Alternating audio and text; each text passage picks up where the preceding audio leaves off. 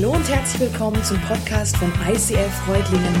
Schön, dass du den Weg im Web zu uns gefunden hast. Ich wünsche dir in den nächsten Minuten viel Spaß beim Zuhören.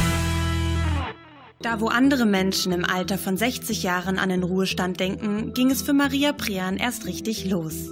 Im Vertrauen auf Gott setzt sie sich dafür ein, dass Kinder eine Schule, ein Ausbildungszentrum und ein Zuhause bekommen. Wir haben die Missionarin in dem von ihr gegründeten Missionswerk Leben in Jesus Christus in Imst im schönen Tiroler Oberland besucht. Der Lauf des Lebens begann am 21.02.1939, gar nicht so weit weg von hier, nämlich in Innsbruck. In was für eine Welt wurden Sie damals hineingeboren? Ja, das war kurz vor dem Zweiten Weltkrieg. Eigentlich keine günstige Zeit, um Kinder zu gebären. Aber diese Zeit hat mich sehr geprägt. Äh, mein Vater der war die ganze Zeit im Krieg, aber er war Gott sei Dank den ganzen Krieg fast todeskrank. Musste nie an die Front, sondern war immer in den Büros, hinten irgendwo. Er hatte zwei Nieren, die nicht funktionierten. Und immer wollten sie ihn operieren und er hat gesagt, ich lasse dieses Regime nicht an meinen Körper, lieber sterbe ich. Und später, bei, schon kurz vor seinem Tod, kam er mal in die Röhre und da haben sie entdeckt, dass er drei Nieren hatte. Drei Nieren? Drei Nieren. Meine Großmutter war eine sehr betende Frau. Sie hat gebetet, dass er eben nie an die Front muss und trotzdem leben darf. Und äh, meine Mutter war eine sehr äh, rechtschaffene Frau, eine sehr mutige Frau. Und äh, da wir in Innsbruck lebten, war das natürlich ein, äh, ein Ziel vieler Bombenangriffe. Und einmal kann ich mich gut erinnern, meine Mutter hat gebügelt, mein kleiner Bruder geschlafen im Bettchen und ich habe mit meiner Puppe gespielt und dann war Fliegeralarm. Ich sage, Mama, gehen wir? Sagt sie, nein, wir, wir warten, bis wir die Bomben selbst fallen hören. Und wie der Satz fertig war, sind alle Fensterscheiben geborsten. Die Bomben sind schon gefallen. Sie reißt noch das Bügel, also die, die, die Schnur aus dem Stecker, äh, reißt meinen Bruder aus dem Bettchen mit dem Bettchen und mich und wir laufen in den Keller hinunter. Der Keller war nicht mehr wie vier mal vier Meter mit einem riesigen, dicken äh, Eisenfenster. Und, äh, und auf der hintersten Ecke war eine Stellage, auf dem standen äh, Madonnen und Kreuze von den Leuten im Haus. Und meine Mutter ging ganz in die Ecke mit meinem kleinen Bruder und mir und schrie zu, über diese schreiende, kreischende Menschenmenge, hört auf zu schreien, kommt, lasst uns beten. Und fing an, das Vaterunser zu beten. Und alle sind ruhig zu meiner Mutter in diese Ecke gegangen. Wir waren ganz eng da in dieser Ecke. Und wie wir Amen sagten, hat eine Bombe direkt vor dem Fenster eingeschlagen. Das Fenster kam so ein dickes hinein. Riesige Staubwolke. Und kein Mensch war verletzt weil sie eben alle bei meiner Mutter dort beten standen. Und keiner musste mir erklären, das war jetzt eine Antwort auf Gebet. Und da wurde ein Fundament gelegt, äh, dass Gott Gebete hört, dass Gott gegenwärtig ist und dass Gott in der größten Not noch Hilfe schaffen kann. Maria Luise Prean Bruni ja, so einen Namen kann man sich nicht ausdenken, der entsteht. Und äh, der Name ist das Schwierigste an der Person. Maria Prean, kurz gesagt, ist eine unglaublich vielseitige Persönlichkeit. Es ist echt der Hammer, wenn man mal schaut, was es von ihr alles an, an Clips, an Predigten, an Filmen gibt. Stundenlang könnten wir die zeigen. Und ich glaube, ehrlich gesagt, sie würden nicht langweilig. Also sie hat, sie hat auch ein, ein unglaublich spannendes Leben und Dinge erlebt, von der sie erzählt, äh, unglaublich. Und trotz der Fülle dessen, was es von ihr gibt, habe ich mich entschieden, diesen kurzen Ausschnitt zu benutzen, um in die Predigt heute einzusteigen. Denn in diesem Ausschnitt wird etwas ganz Grundlegendes ihres Lebens gezeigt. Maria Prean bekam schon als kleines Kind in ihrer katholisch geprägten Familie einen Zugang einmal zur Existenz Gottes es war für sie quasi von, von Kind auf eine Realität, mit Gott zu leben. Und das Zweite war, mit diesem Gott nicht nur zu leben, sondern man kann mit ihm reden, man kann beten und Gebet verändert etwas. Und das war so diese Grundlage ihres Lebens, durch das vielleicht das ganze spätere Leben überhaupt erst möglich wurde. Sie erlebte Gott, sie erlebte Gebet und was Gebet bewirkt. Allerdings hat sie nicht erfahren, dass man mit Gott eine persönliche Beziehung haben kann. Das war in ihrer Kindheit überhaupt kein Thema. Sie entschied sich schon sehr, sehr früh zur Erstkommunion. Das wissen viele von uns nicht, was das ist, was sehr katholisch ist, das so in der Frühpubertät. Ähm, dort entschied sie sich, ihr Leben Gott anzuvertrauen und ihr Leben unter Gottes Führung zu stellen. Ähm, nicht wissend genau, was das eigentlich bedeutet weil so persönlich mit diesem Gott zu interagieren, das war, wie gesagt, fremd für sie. Nun, nachdem sie ihr Leben die Führung Gott gegeben hat, erhoffte, erwartete sie sich, dass Gott dieses Leben auch in eine fromme Richtung lenkt. Aber genau das passierte nicht. Jetzt ist sie aber nicht der Typ, der ewig abwartet, sondern sie hat sich entschieden, gut, wenn Gott nichts sagt, dann mache ich erstmal was ganz, ganz Weltliches, Bodenständiges.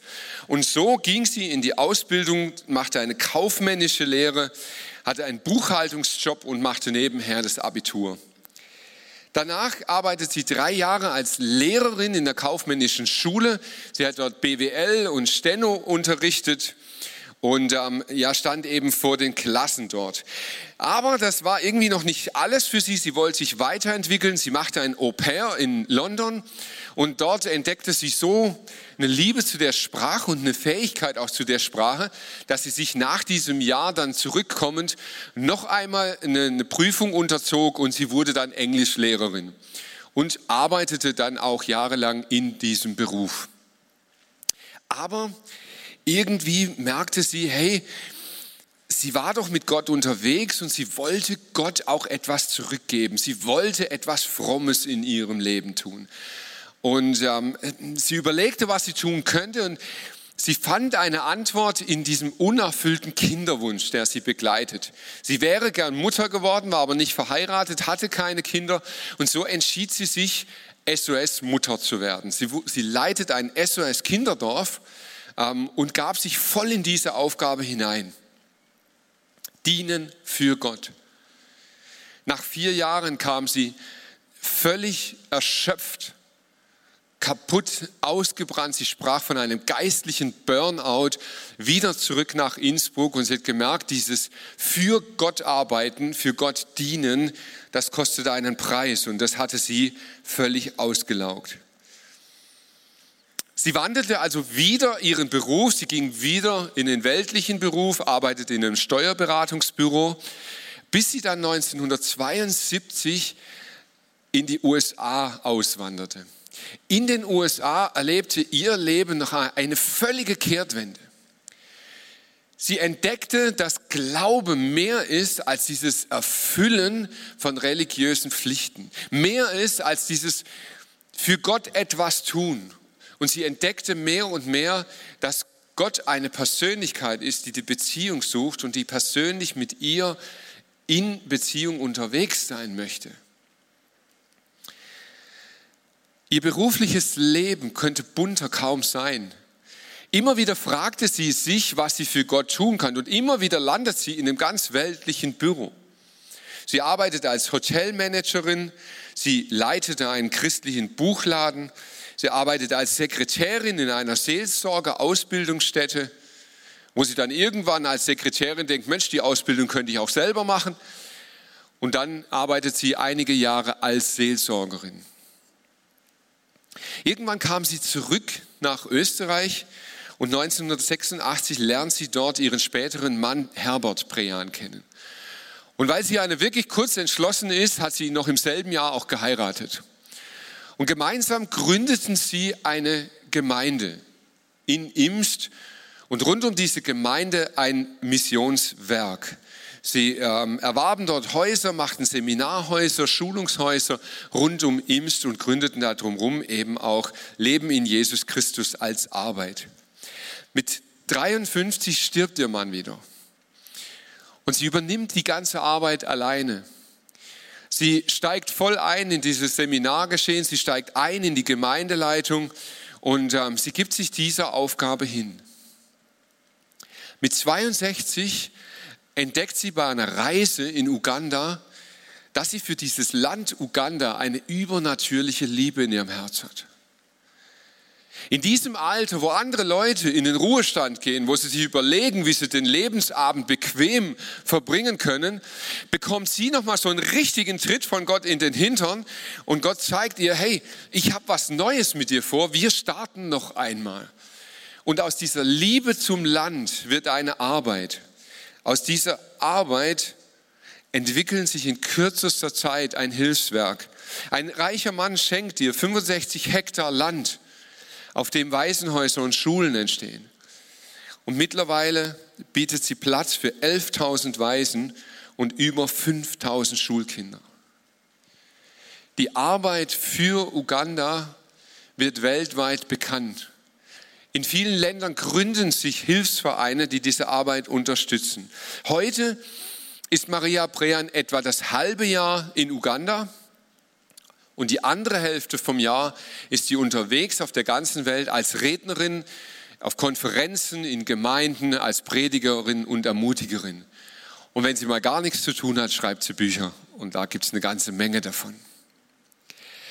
Jetzt finde ich an dieser Summer Special Serie dieses Jahr das ganz Besondere, dass wir Persönlichkeiten haben, die wir nicht einfach nur theoretisch vorstellen sondern wir haben uns Persönlichkeiten rausgesucht, zu denen wir auch persönlich einen Draht haben, eine Beziehung haben. Und ich freue mich riesig darüber, dass die Sonny bereit ist, heute mit uns hier auf der Bühne zu sein und über ihre Erfahrung mit Maria Brean zu berichten.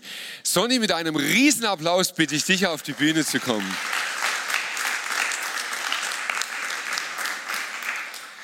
Ja, das gehört nicht zu dem, was Sonny am allerliebsten macht, hier auf der Bühne zu sein. Deshalb schätze ich es umso mehr, dass du es tust und das schon zum zweiten Mal heute. Ja, du merkst, so beginnen Karrieren. Das geht ruckzuck. Ja, Maria Brean, du hast eine persönliche Beziehung. Du hast mir damals auch ähm, erzählt, als du sie kennengelernt hast. Das hat Spuren hinterlassen. Aber wie war das? Wie, wie bist du ihr begegnet? Wie war so dein Kennenlernen mit ihr? Ja, also ich war 2015 in Hochimst in diesem ähm, Missionswerk habe da ein Lebensseminar gemacht, also das geht fünf Tage. Ähm, und es war einfach eine Lebensphase, da war ich etwas planlos, habe jetzt so richtig gewusst, ähm, wie es weitergeht, habe viele Fragen gehabt und aber große Erwartungen. Und Maria ist ja eigentlich nicht mehr im Werk, aber sie hat gerade Heimaturlaub gehabt und ist dann mittendrin auftaucht in den Tagen und hat dann also auch eine kurze Einheit gemacht. Und sie ist da vorgekommen, also wirklich wie ein Wirbelsturm und das hat auch mich ganz schön aufgewirbelt. Okay, also dich aufzuwirbeln äh, ist gar nicht so schwierig, weil wer dich kennt, weiß, du hast eigentlich eh genug Power. Und ähm, schon allein diese Aussage, ja, dass es eine Zeit war, in der du planlos unterwegs warst, das spricht schon Bände. Aber es war damals wirklich so. Ich, ich erinnere mich gut an die Zeit. Es waren viele, viele Fragen auch in dir. Was war das so ganz konkret, was sie in dir aufgewirbelt hat? Ja, also Maria hat erzählt, gerade wie sie dieses Werk gestartet hat in Uganda und das eben, wie man gehört in immer Alter, ähm, wo andere eigentlich an die Rente denken. Und wir haben ja auch mitgekriegt, dass sie kinderlos war oder ist, ja, und hat dann aber mit 65 nur ein kleines Mädchen adoptiert und ähm, später auch noch zwei Jungs. Und ähm, dann hat sie noch erzählt, sie ist frisch verliebt. Ich glaube, sie hat auch rosa-rote Brille aufgehört. Also, ich war echt ähm, sprachlos, also was sie da geschwind in kurzer Zeit so rausgehauen hat. Und sie hat einfach auch Punkte getroffen, die mich einfach gerade in der Zeit auch bewegt haben. Also gerade wurde ich allein alt oder finde ich irgendeinen Mann, warum habe ich keine Kinder, was hat das Leben noch irgendwie für mich. Und die ist da vorne mit 76 und sprudelt, ist voller Energie und ähm, sagt, ja, es ist nie zu spät, du musst nur aufstehen und losgehen. Ja, ich meine, schon ziemlich crazy. Ähm, allein die Vorstellung, mit Mitte 60 nochmal ein Kind zu adoptieren, äh, da gehört, glaube ich, irgendwie Mut zum einen, aber auch ein Päckchen Craziness dazu. Ähm, was hat diese Begegnung mit Maria Prean dann bei dir ausgelöst? Oder was, was hat das so nachhaltig verändert?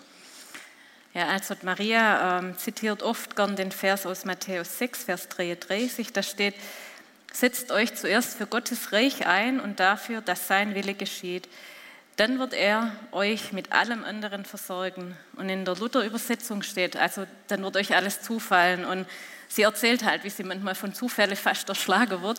Ähm, also ja, wie Gott sie versorgt. Sie braucht für dieses Werk im Jahr fünf Millionen und Gott stellt es ihr zur Verfügung. Ähm, oder erzählt sie also so Frauenproblem, ähm, was für Kleider zieht ihr, muss sie sich keine Gedanken mehr machen, Gott schenkt ihr immer Kleider und sie ist echt immer top gekleidet. ähm, ja, und dieses Zufall, das habe ich auch erleben dürfen. Ich habe ein halbes Jahr später nach dem Seminar den Martin kennengelernt, mit dem bin ich heute verheiratet.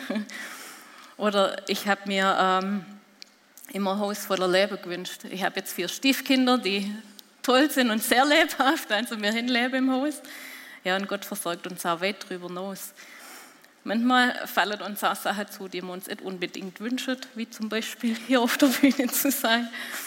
Oder, oder ähm, hat mir immer Angst gemacht, in einem großen Haus zu leben, bis, bis ich alt war, da fest angebunden zu sein. Jetzt bin ich in einem großen Haus mit einem großen Garten, darf ja, verwalten, darf es bebauen und das ist, ist schön, aber ich weiß nicht, wo es nachkommt. Also Gott vertraut uns einfach Sachen an und Maria sagt auch, Gott hat großes Potenzial in dich hineingelegt, aber wir müssen es entfalten. Wir sind verantwortlich.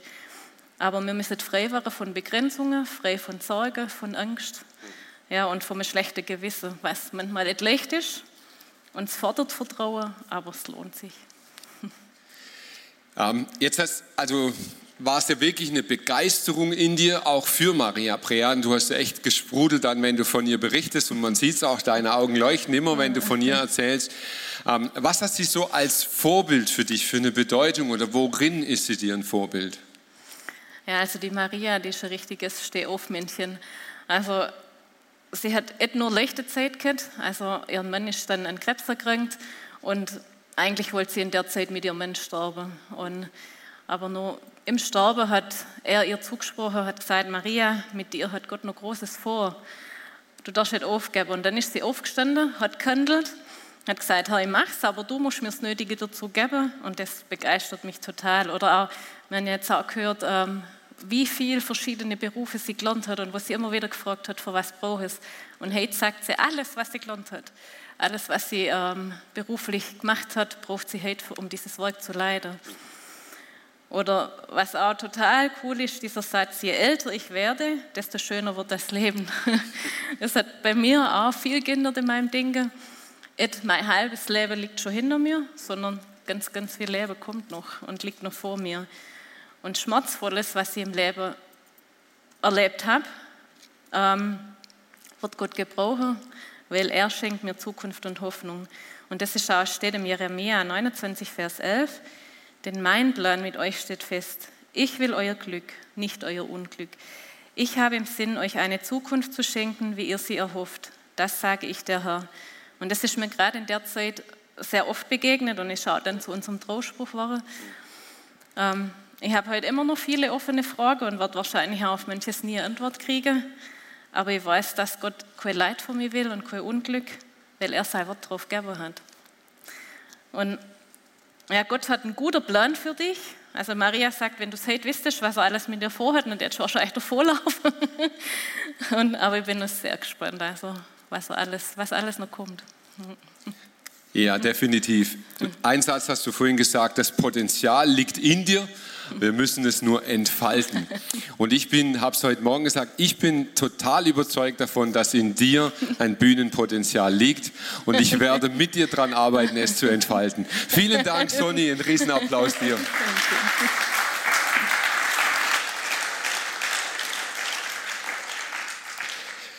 Maria Prean spricht in ihrem Leben über unglaublich viele Themen. Also die Bandbreite dessen, was sie erlebt, worüber sie predigt, was sie erzählt, ist wirklich unfassbar. Allein wenn man die Buchliste sich anschaut, die sie geschrieben hat, merkst du schon, wie viele Themen sie auch beschäftigen, wovon sie alles sprechen kann. Und doch gibt es in ihrem Leben so ein übergeordnetes Thema. Du merkst, da ist etwas, was so über dieser ganzen Erfahrung, die sie gemacht hat, drüber steht und über das sie auch immer wieder spricht, was immer wieder ins Zentrum rückt.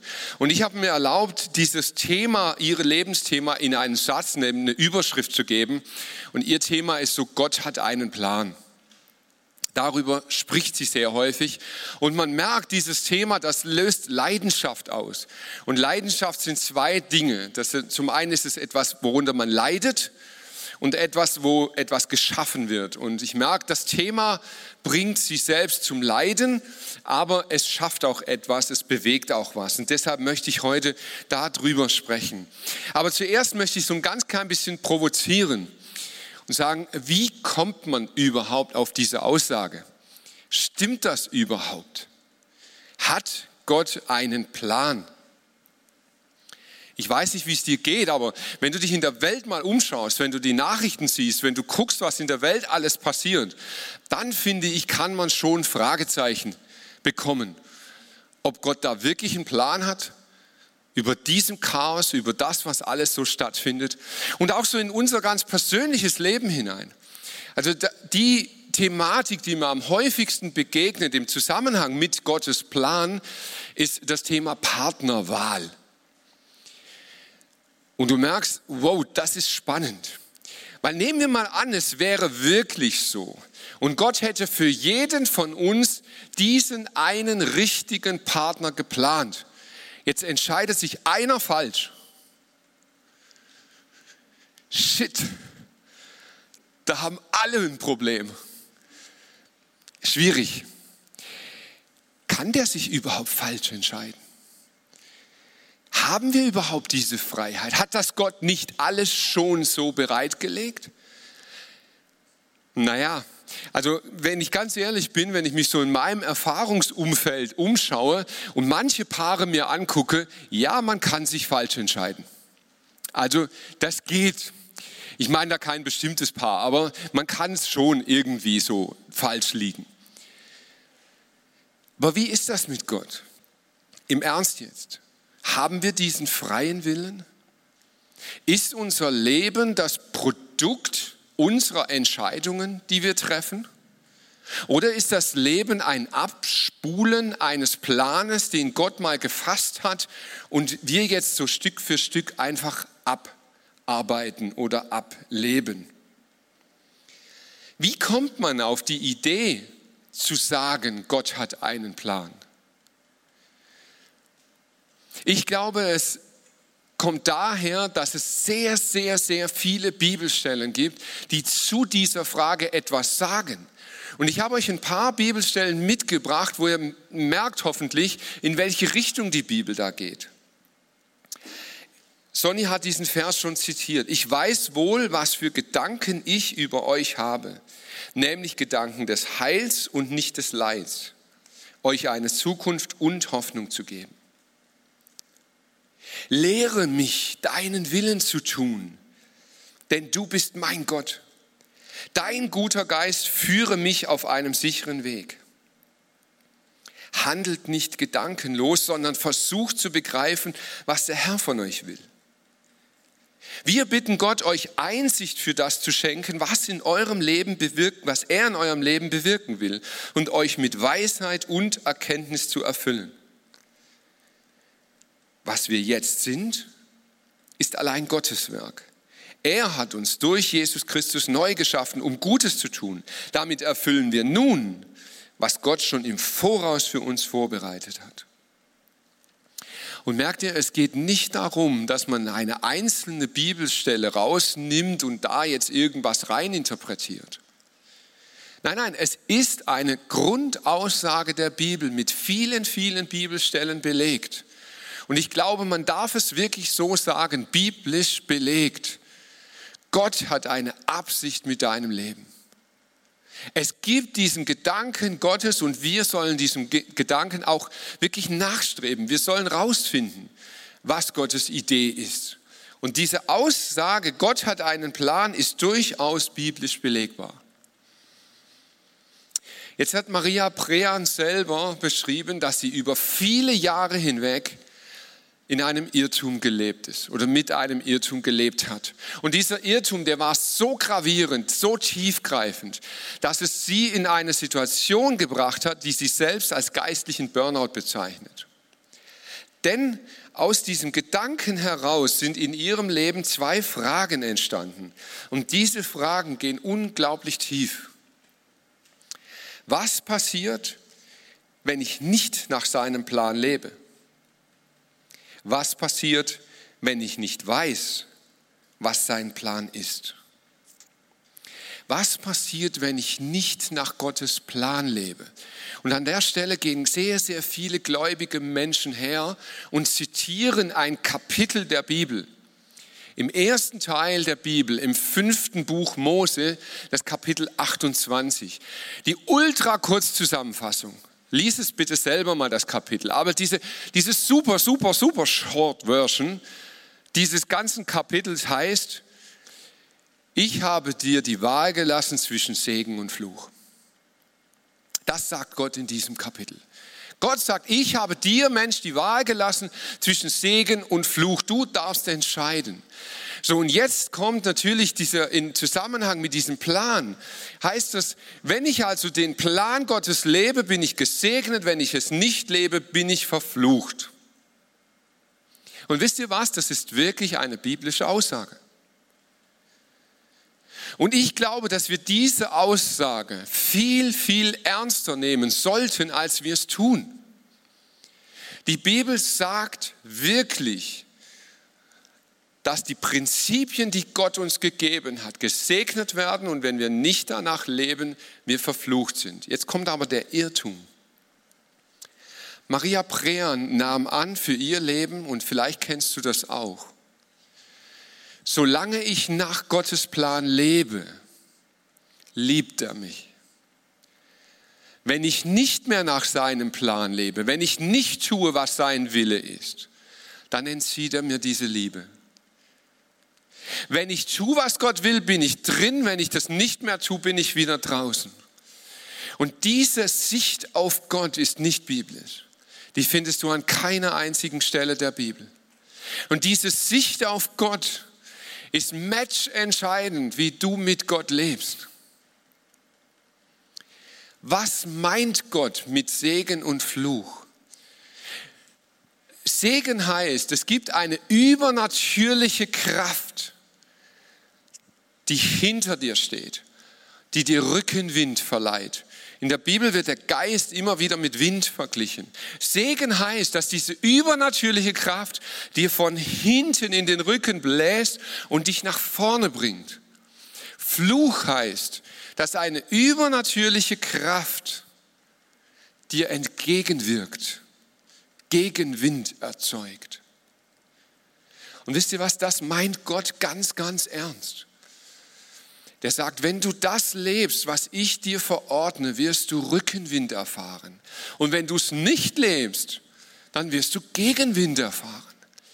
Und so manches unserer Lebensprobleme, in denen wir stecken, ist Gegenwind. Auf übernatürliche Art.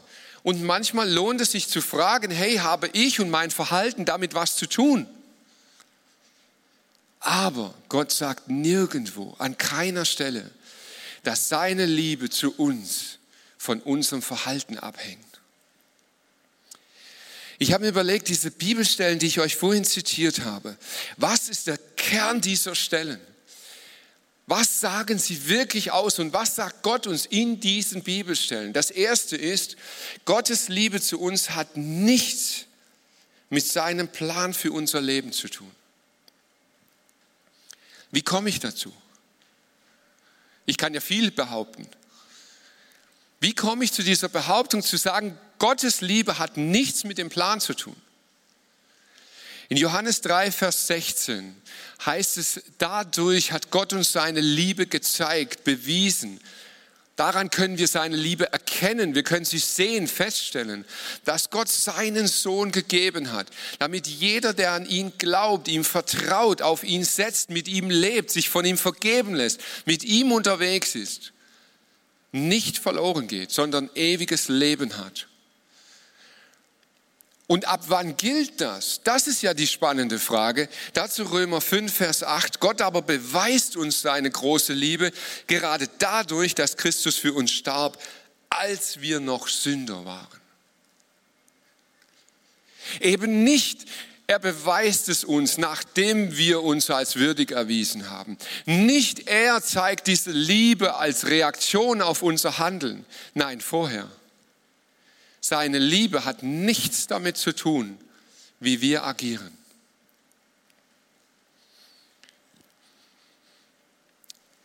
Das Problem ist diese zweite Frage. Was tue ich denn, wenn ich Gottes Plan nicht kenne? Und jetzt ist es so matchentscheidend, wie deine Sicht auf Gott ist. Ich erlebe das immer und immer wieder, dass Menschen auch in dieser Gemeinde an einen Punkt kommen, wo sie eine Entscheidung zu treffen haben. Und wenn sie diese Sichtweise auf Gott haben, dass sie nur geliebt sind, wenn sie nach seinem Willen leben, dann können sie nicht entscheiden. Wie denn auch? Jede Fehlentscheidung wäre ja fatal. Wenn ich rechts laufe, aber Gott will links, ja, dann liebt er mich nicht mehr. Also laufe ich lieber gar nicht als falsch. Und wisst ihr was? Ich glaube, das ist einer der größten Tricks, den der Teufel verwendet, um uns Christen zu lähmen. Dann laufe ich lieber gar nicht als falsch. Aber Gott ist so komplett anders. Gott tickt völlig anders. Seine Liebe hängt davon nicht ab. Also kann ich laufen, egal ob es richtig oder falsch ist, weil Gott kann damit was machen. Meine zweite Erkenntnis, die ich aus diesen Bibelstellen ziehe, das ist nochmal eine kleine Provokation. Ich behaupte, Gott hat keinen Plan. Gott hat ein Ziel. Ich glaube wirklich, Gott hat keinen Plan. Nicht in dem Sinne, wie wir das denken. Ich erlebe die gruseligsten Aussagen über Gott. Es kommen wirklich, das ist kein Witz, Menschen alles vorgekommen hier in dieser Gemeinde. Mike, soll ich diesen Partner nehmen? Mike, soll ich diesen Job nehmen? Mike, soll ich dieses Auto kaufen? Mike, soll ich diesen Handyvertrag abschließen? Allen Ernstes. Und wisst ihr, ich möchte diese Menschen überhaupt nicht verurteilen. Null. Mir geht nur eines so, so ganz nah. Wenn Gott wirklich darauf wartet, welchen Handyvertrag ich abschließe und aufgrund dessen mein Leben gesegnet oder verflucht ist, meine Güte, was ist dein Leben anstrengend? Was ist dein Leben anstrengend? permanent dieses, mache ich es richtig? Ist Gott da noch dabei? Ist er nicht? Mache ich es falsch? Was tue ich? Mache ich lieber nichts? Gehe ich doch nicht? Es ist nur anstrengend. Aber wir haben das vorhin gesungen in diesem Lied. Wo Gottes Geist ist, da ist Freiheit. Und ich glaube, dass es Gott Freiheit will. Freiheit in unseren Entscheidungen, Freiheit in unserem Leben. Denn wenn Gott diesen einen Plan hätte, dann gibt es keine Freiheit für Fehlentscheidungen. Dann gibt es gar keine Freiheit für Entscheidungen, weil dann musst du das leben. Und dann musst du immer warten, warten, warten, bis du weißt, was richtig ist. Aber ich glaube, dass Gott Freiheit will. Ich habe diese Woche selber eine, eine Erfahrung machen dürfen oder müssen. Das kann man sehen, wie man will. Wir müssen als, dürfen als Familie eine Entscheidung treffen. Und diese Entscheidung, das ist so, so eine Weggabelung für uns. Die hat schon Konsequenzen und, und sie ist wichtig für uns. Und wir wollen mit Gott entscheiden. Aber jetzt stand ich so diese, vor dieser Entscheidung links oder rechts und was ist richtig. Und aus tiefstem Herzen habe ich gebetet und gefleht über Wochen. Habe ich gebetet und habe gesagt, Gott, gib uns eine Richtungsweisung, links oder rechts. Ich möchte hören von dir. Und ich war innerlich, vielleicht kennst du das, ich war schon so aggro. Wenn Gott nicht tut, was wir wollen, dann, dann ist das nicht so gut. Und diese Woche war der Prayer Room hier. Und wir waren als Leitungsteam, haben gesagt, wir gehen in den Prayer Room. Und dann bin ich rein schon in so einer Laune, die eigentlich zum Kotzen ist. Ich bin hier reingekommen, ich war so überhaupt nicht fromm drauf. Und ich habe gedacht, boah, jetzt Prayer Room und dann sich auch noch dem aussetzen und Gott antwortet ja eh wieder nicht. Und, und, und dann war ich aber, ich wurde immer verzweifelter. Und ich habe gesagt, Gott, gib mir bitte eine Antwort. Und ich ging ins Gebet und ich ging in diese Zeit mit ihm. Und ich hatte den Eindruck, dass Jesus selbst mir begegnet und etwas mit mir macht, was wir Get Free nennen. Get Free ist ein Prozess. Du möchtest, du möchtest etwas loswerden oder du möchtest etwas entscheiden. Du hast etwas auf dem Herzen. Und du gehst zu Jesus und du fragst Jesus nochmal und sagst, Jesus, was steckt eigentlich hinter diesem? Und Jesus, ich hatte das Gefühl, er schaut mich an und die erste Frage, die er mir stellt, ist, Mike, warum denkst du, dass du eine Entscheidung treffen musst? Und ich habe gespürt, da gibt es viele, viele, viele, viele Ebenen und Gründe. Aber ganz, ganz, ganz tief unten gibt es eine Angst in mir. Und ich habe gemerkt, ich, ich will diese Entscheidung treffen, um diese Angst aus dem Weg zu gehen. Und es gab keinen Vorwurf. Jesus lächelte mich nur an. Und er sagte, Mike, und jetzt die zweite Frage. Warum entscheidest du nicht einfach? Und wieder kamen viele Punkte, ein Abwägen, ein Hin und Her. Und auf einmal merkte ich, ich entscheide nicht, weil ich Angst habe. Und dann schaute Jesus mich an und sagt, Mike, ganz im Ernst, was du entscheidest, ist völlig egal. Du darfst links gehen, du darfst rechts gehen, ich bin so oder so bei dir. Das ist überhaupt nicht der Punkt. Aber was ich für dich möchte heute Abend, ist, dass du diese Angst los wirst. Ich möchte, dass du diese Angst an mein Kreuz bringst, dass du sie ablegst und ich will dich befreien. Und ich glaube, das ist die Message, die Gott uns mitgeben möchte. Gott ist nicht der Dr. Controletti, der aufpasst, ob du links oder rechts läufst. Er ist so oder so bei dir. Gott hat eine gute Absicht, einen guten Plan. Gott hat ein Ziel, das er mit dir verfolgt. Und das Ziel, das Gott mit dir hat, ist nicht nebulös, das hat er nämlich genannt. Er möchte dich und mich in eine Freiheit führen. In die Freiheit, mit ihm zu leben, in seiner Gegenwart, in seiner Nähe. Und wenn du diese Freiheit hast, dann kannst du entscheiden. So oder so. Gott ist eh bei dir. Vater im Himmel, und ich danke dir für diese Freiheit, die du uns schenkst. Ich danke dir, dass wir mit dir und in deinem Namen Entscheidungen treffen dürfen. Danke, dass du Freiraum lässt. Dass wir links laufen, dass wir rechts laufen, dass wir stehen bleiben oder Vollgas gehen dürfen. Dass wir Freiheit haben bei dir. Und dass du versprochen hast, an deiner Liebe zu uns wird sich nie etwas ändern. Weder Hohes noch Tiefes, weder Engel noch Dämonen, nichts auf dieser Welt kann uns von dieser Liebe jemals wieder trennen. Dafür danke ich dir, Herr. Vater, und ich bete, dass die Freiheit sich breit macht, dass wir zu Menschen werden, die aufstehen und ihr Potenzial angehen, Herr. Dass wir es zur Entfaltung bringen und nicht aus einer Angst heraus stehen bleiben, weil wir es vielleicht falsch machen könnten. Ich bete, dass du uns in Gang setzt, Herr, dass unser Lebensalter hier auf dieser Erde keine Rolle spielt Herr, und wenn wir nur noch einen Tag hätten hier auf dieser Welt, dann nutzt du diesen einen Tag. Lass uns so leben, dass du es segnen kannst, dass wir den Rückenwind erfahren und mit dir nach vorne gehen dürfen. Jesus, danke. Amen. ICF Reutlingen sagt Dankeschön fürs Reinklicken. Weitere Infos findest du unter www.icf-reutlingen.de.